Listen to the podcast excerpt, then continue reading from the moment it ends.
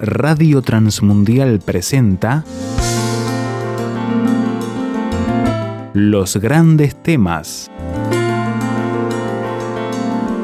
Un tiempo donde el pastor Salvador de Lutri nos lleva a pensar en la problemática más profunda del ser humano. Los grandes temas. Habacuc capítulo primero, versículo primero también. La profecía que vino al profeta Habacuc. ¿Hasta cuándo Jehová clamaré y no oirás?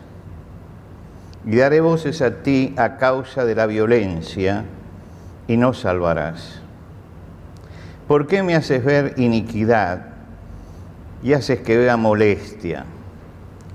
Destrucción y violencia están delante de mí y pleito y contienda se levantan, por lo cual la ley es debilitada y el juicio no sale según la verdad, por cuanto el impío asedia al justo, por eso sale torcida la justicia. Y vamos al capítulo 2, el versículo primero, capítulo 2, versículo primero.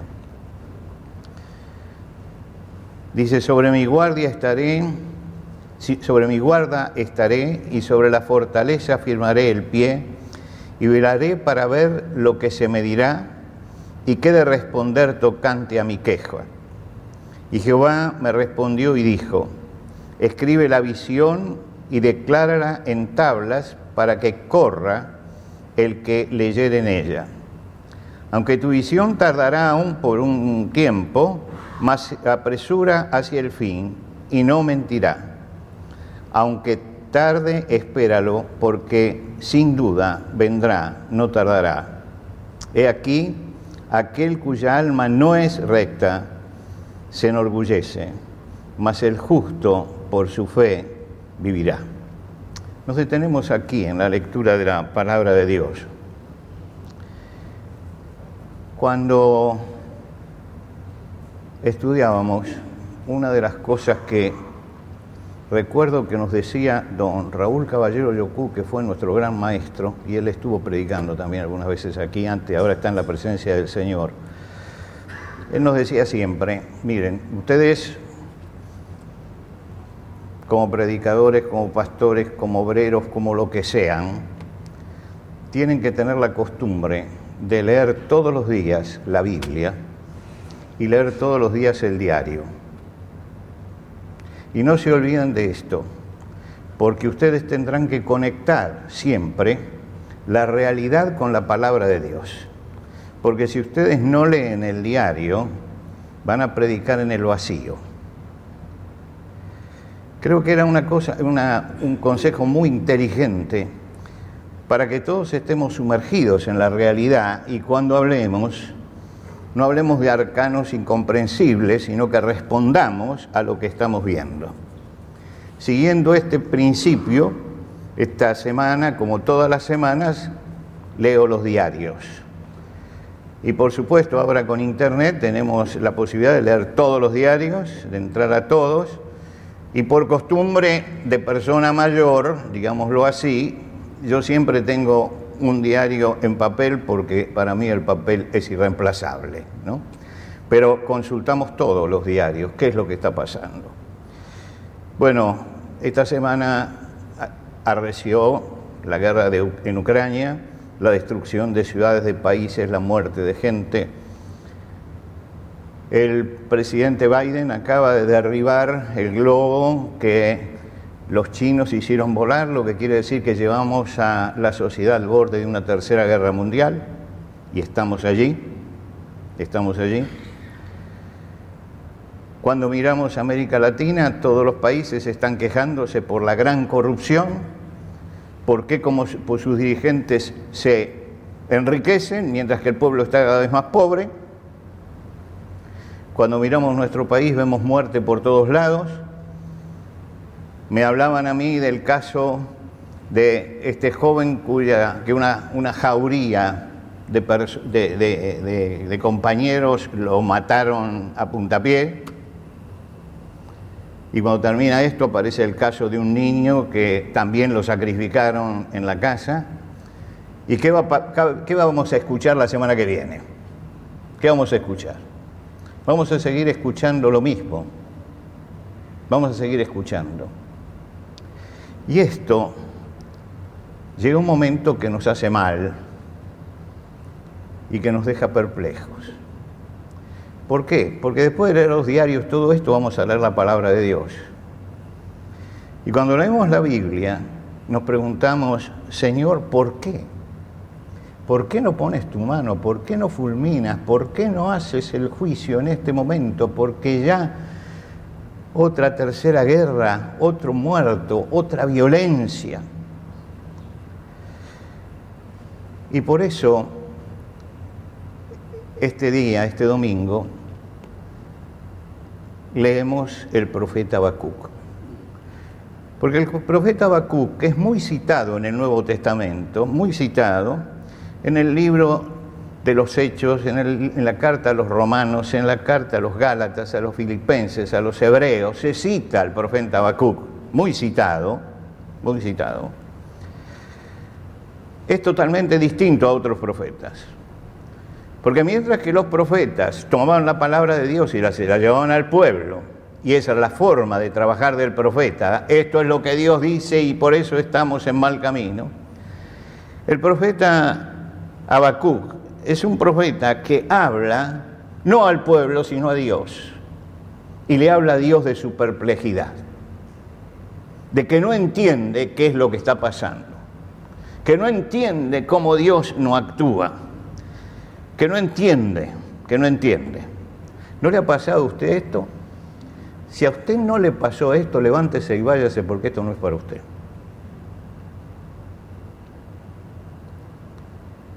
¿Por qué?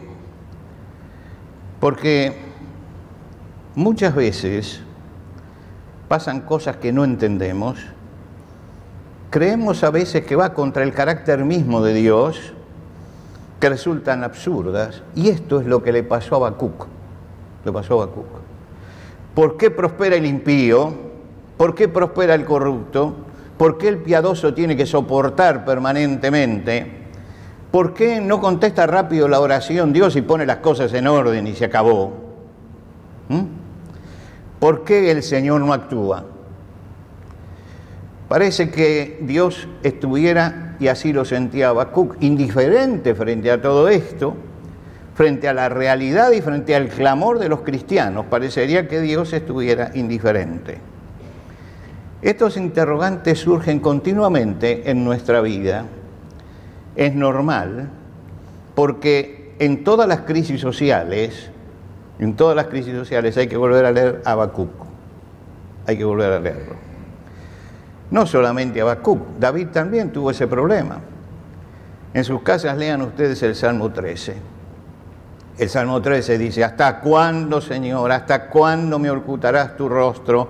¿Te olvidarás de mí para siempre? ¿Hasta cuándo debo estar angustiado y, y andar triste todo el día? ¿Hasta cuándo mi adversario me dominará? Está preguntando lo mismo. Está preguntando lo mismo. ¿Hasta cuándo serás indiferente a mi dolor? ¿Hasta cuándo no contestarás la oración que te estoy haciendo? ¿Hasta cuándo los impíos seguirán triunfando? Nos preocupa la actitud de Dios, el sufrimiento de las personas y el crecimiento del mal. Nos preocupa. Entonces llega un momento en que nos preguntamos, ¿no será un pecado hacerse esta pregunta? no es pecado si la hacemos como la hace Habacuc, desde la perplejidad. Habacuc pregunta, no le reprocha a Dios nada, no le reprocha nada. No le atribuye un despropósito a Dios en todo esto, ni mala voluntad, ni falta de sabiduría, ni injusticia. Él simplemente averigua, pregunta, pregunta. ¿Por qué? Porque está perplejo. Y porque él cree en Dios y sabe que Dios es sabio, que él sabe lo que hace, que no tiene ningún despropósito, pero está perplejo frente a esto. Y entonces hace lo que tenemos que hacer siempre cuando estamos perplejos, presentarnos delante de Dios y decirle, Señor, esto yo no lo entiendo. A ver si puedo recibir un rayo de luz para entenderlo. Job, el patriarca, ustedes se acuerdan, interrogó permanentemente a Dios por su situación y defendió su causa. Y el libro dice, en todo esto no pecó Job, ni atribuyó a Dios despropósito alguno. Quiere decir que la pregunta hecha desde la perplejidad es bueno hacerla a Dios, desde la perplejidad, no desde el juicio, sino desde la perplejidad. Es positivo ¿por qué? Porque significa en primer lugar que nuestra vida espiritual está activa. Porque si usted no tiene la vida espiritual activa, usted lo único que hace es agarrarse la cabeza y se olvida de Dios. Pero como hemos entregado nuestra vida al Señor y nuestra vida espiritual está activa, es lógico que nos hagamos estas preguntas. Es lógico esto. Sabemos que Dios está siempre presente y tenemos esa fe y ese conocimiento y por eso invocamos el nombre de Dios. Nos interesa conocer más acerca de por qué Dios actúa como actúa y por qué guarda muchas veces silencio. Y seguramente si hacemos con sinceridad esta pregunta delante de Dios nos va a, llegar, nos va a llevar a conclusiones importantes, porque la respuesta nos va a mostrar la sabiduría de Dios, tanto en su accionar como en sus silencios, Dios muestra su sabiduría. Tanto como cuando habla como cuando se calla, está mostrando su sabiduría. A veces estamos perplejos como espectadores frente a las grandes necesidades, los grandes fracasos. A veces estamos perplejos como protagonistas, porque nos, nos llega a nosotros directamente. Siempre podemos interrogar a Dios frente a esto. Dios actúa en su tiempo y según sus planes. En su tiempo. Yo quisiera que actúe en mi tiempo. Digo, Señor, ya, ¿cuándo? ¿Cuándo? ¿Hasta cuándo? ¿Hasta cuándo? Es lo que decía David, ¿hasta cuándo? ¿Hasta cuándo? ¿Hasta cuándo? Lo repite una y otra vez ese hasta cuándo. Él quiere que Dios actúe en sus tiempos, pero le está preguntando, le está preguntando, ¿hasta cuándo? Juan ilustra muy bien esto en su Evangelio. Juan escribe para la iglesia, entonces no se dedica a todas las cosas que se dedican los otros tres evangelistas, los sinópticos, sino que saca algunos temas específicos para que a través de esos temas podamos entender mucho del corazón de Dios. Cuando habla Juan, cuando narra la enfermedad de Lázaro y la posterior muerte, se encarga de comenzar el capítulo explicándonos esto. Amaba Jesús a Marta, a su, hermana, a su hermana y a Lázaro amaba. Me dice, no pierdas de vista esto, porque todo lo que vas a ver y todo lo que va a pasar y todo lo que te voy a contar, tiene que tener como base esto, el amor de Dios hacia los tres. Y entonces nos dice, cuando yo, Jesús, que Lázaro estaba enfermo, se quedó dos días más donde estaba y no fue a socorrerlo. Fíjese usted el contraste, ¿no es cierto? Por un lado lo ama, y si usted ama a una persona y se está sufriendo, ¿qué hace? Sale corriendo. Sale corriendo. Lo primero que hace es salir corriendo. Y dice, cuando escuchó que estaba enfermo, se quedó. No hizo nada. No se inquieta ni va a solucionar el problema. Y eso hace que las hermanas tuvieran que soportar una enfermedad terminal tuvieran que verlo agonizar, tuvieran que verlo morir, tuvieran que llorarlo y tuvieran que llevarlo hasta el sepulcro. Y como humano uno dice, no podría evitarse todo esto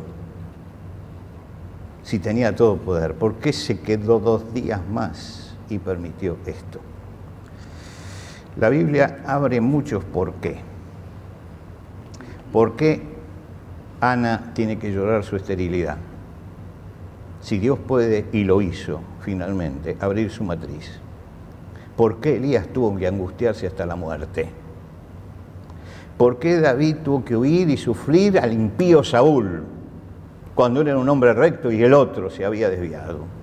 ¿Por qué José tuvo que ser esclavizado, metido en la cárcel y olvidado?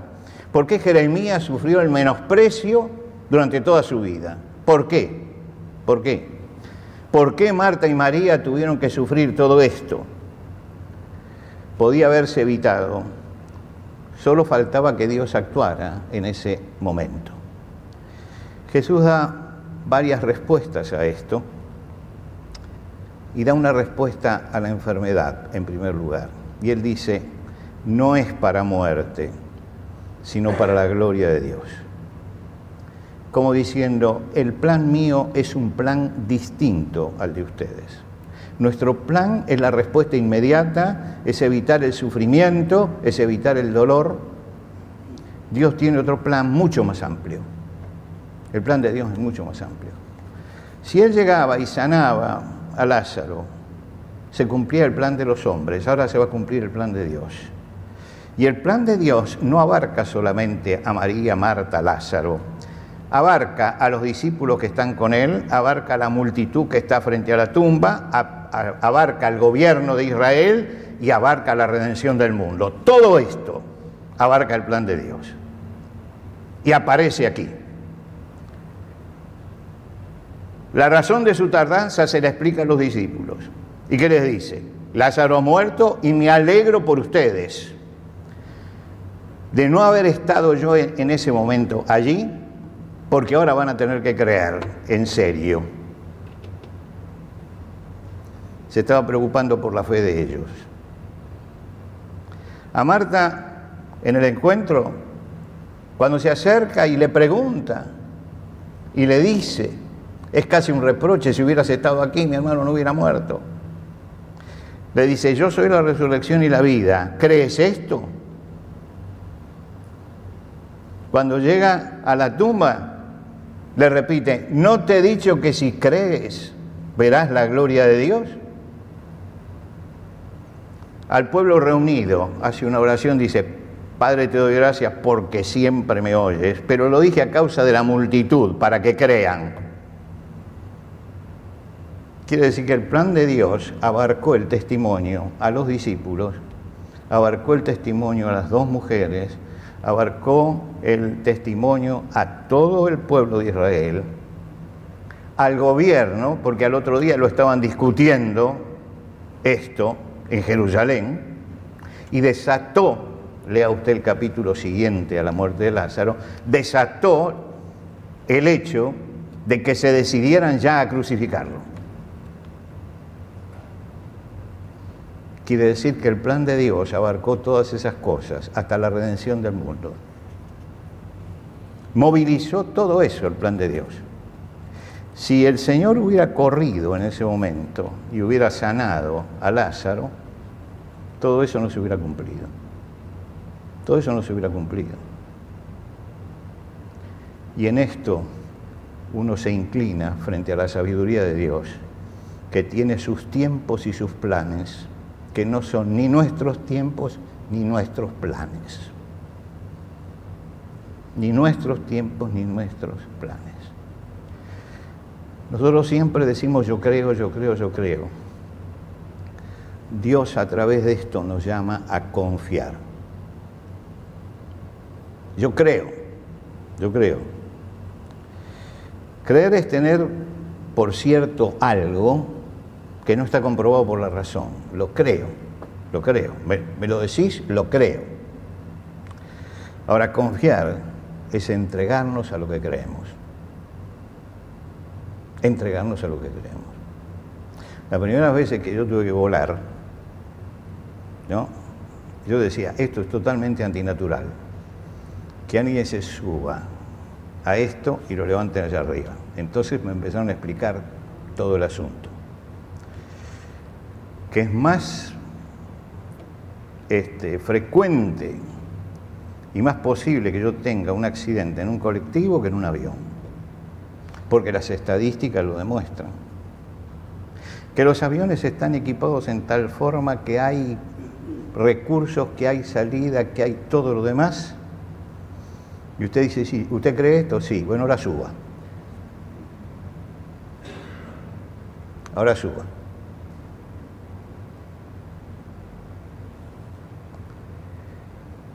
Esa es la diferencia entre creer y confiar.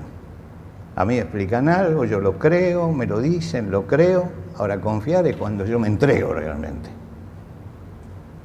Y el Señor en ese momento estaba buscando que esos que creían confiaran verdaderamente. Y por eso llevó el asunto hasta el extremo, hasta cuatro días en la tumba, para que ellos creyeran. Habacuc en el segundo capítulo dice, decidí mantenerme vigilante, decidí mantenerme en pie sobre la fortaleza, sobre la fuerza de Dios. Decidí no dormir hasta saber lo que el Señor quería de mí iba, y lo que Él iba a decir y cuál iba a ser la respuesta. Es decir, después que preguntó, se paró delante de Dios y dijo, yo tengo, estoy perplejo, pero eso no me va a sacar de mi fundamento. Eso no me va a mover. Yo voy a estar vigilante porque estoy seguro que en algún momento voy a recibir respuesta de esto. La respuesta que recibió de Dios lo dejó más perplejo todavía, porque le dijo, mira, el pueblo está gimiendo en la decadencia, está viendo el ascenso de los caldeos, y los caldeos van a venir y van a arrasar todo. Es decir, esto va a ser peor, le dice Dios. Va a ser peor. La respuesta de Dios fue tremenda. Él quería que Dios se revirtiera todo, pero Dios dijo, no, esto tiene que ir ahí. Dios lo dejó más perplejo. Pero después de decirle esto, dice, escribe esta visión y grábala sobre una tablilla para que pueda leerse de corrido. La visión no va a tardar todavía por algún tiempo, pero se está acercando y no dejará de cumplirse. Aunque tarde espera que llegue, porque vendrá sin falta, no tarda ya. Aquel cuya alma es recta, no es recta, aquel cuya alma no es recta es arrogante, mas el justo por su fe vivirá. El justo por su fe vivirá.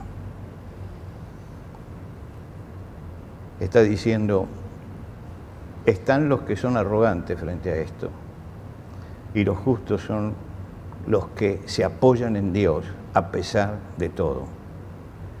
La fe viene por el oír y el oír de la palabra de Dios. Habacuc oye a Dios, medita sobre el pasado y recuerda. Y si ustedes siguen leyendo lo que no hemos leído, recuerda que ese Dios es el que les dio victoria sobre Egipto, sobre Egipto. Ese Dios el que les abrió las aguas del Mar Rojo cuando ya estaba todo perdido. Que lo sostuvo 40 años en el desierto, a un pueblo que no sabía peregrinar en el desierto, porque era un pueblo criado en la ciudad. 40 años. Que cruzaron milagrosamente el Jordán y que tuvieron victoria con Josué. Él recuerda todo eso. Y dice, el Dios soberano estaba allí, estaba allí.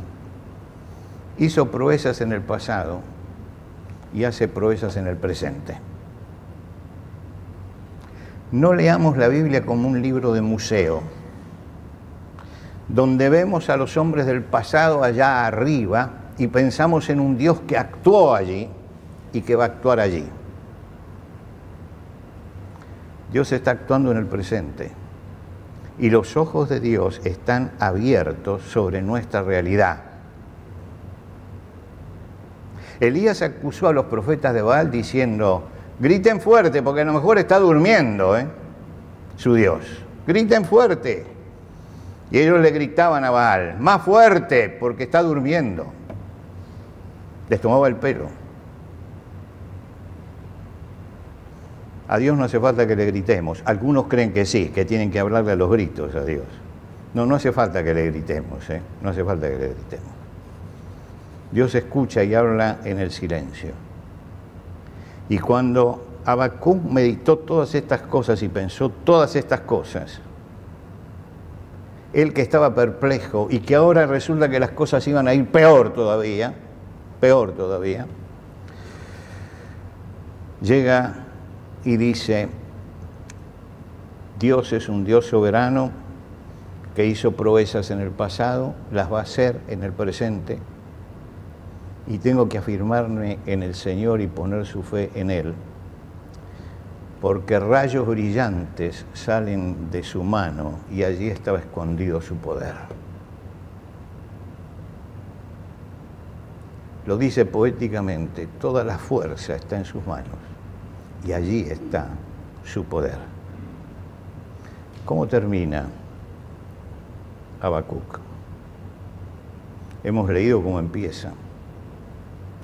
Hemos visto el proceso. Llegamos al final. Y al final escribe un salmo. Y termina con un salmo. Y dice, aunque todavía no florece la higuera, ni hay uvas en los viñedos, ni hay, tampoco aceitunas en los olivos, ni los campos han rendido sus cosechas, aunque, aunque no haya ovejas en los rediles, ni vacas en los corrales. Yo me alegro en ti, Señor, me regocijo en ti, Dios de mi salvación. Tú, Señor, eres mi Dios y fortaleza. Tú, Señor, me das pies ligeros como de siervas y me haces andar en las alturas. Y esto es lo que tenemos que buscar, que nuestra fe en el Señor, una fe profunda, se asienta en Él. Y que podemos mirar el desierto a nuestro alrededor, pero sabemos que finalmente en algún momento la higuera va a florecer y habrá uvas en los viñedos y habrá olivas en los olivares, porque Dios sigue estando en su trono. Seguramente tendremos que soportar muchas cosas. Seguramente no van a solucionarse las cosas de un momento a otro. El justo vivirá por la fe. Yo tengo que sostenerme en las manos del Señor para poder seguir adelante. Tú, Señor, eres mi Dios y mi fortaleza.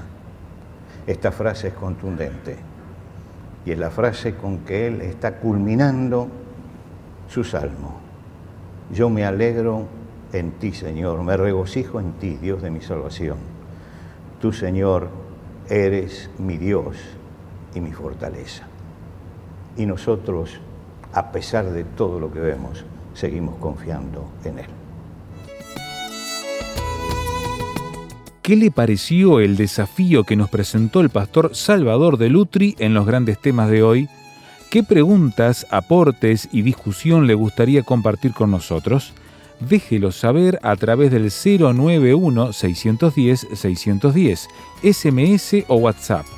091-610-610. Si está fuera de Uruguay, agregue el número en su libreta de contactos así. Símbolo de más. 598 91 610 610. La reitero, símbolo de más. 598 91 610 610. Encuéntrenos también en el sitio web tierrafirmertm.org para escuchar los audios de este y los demás grandes temas. Tierra Firme, rtm.org.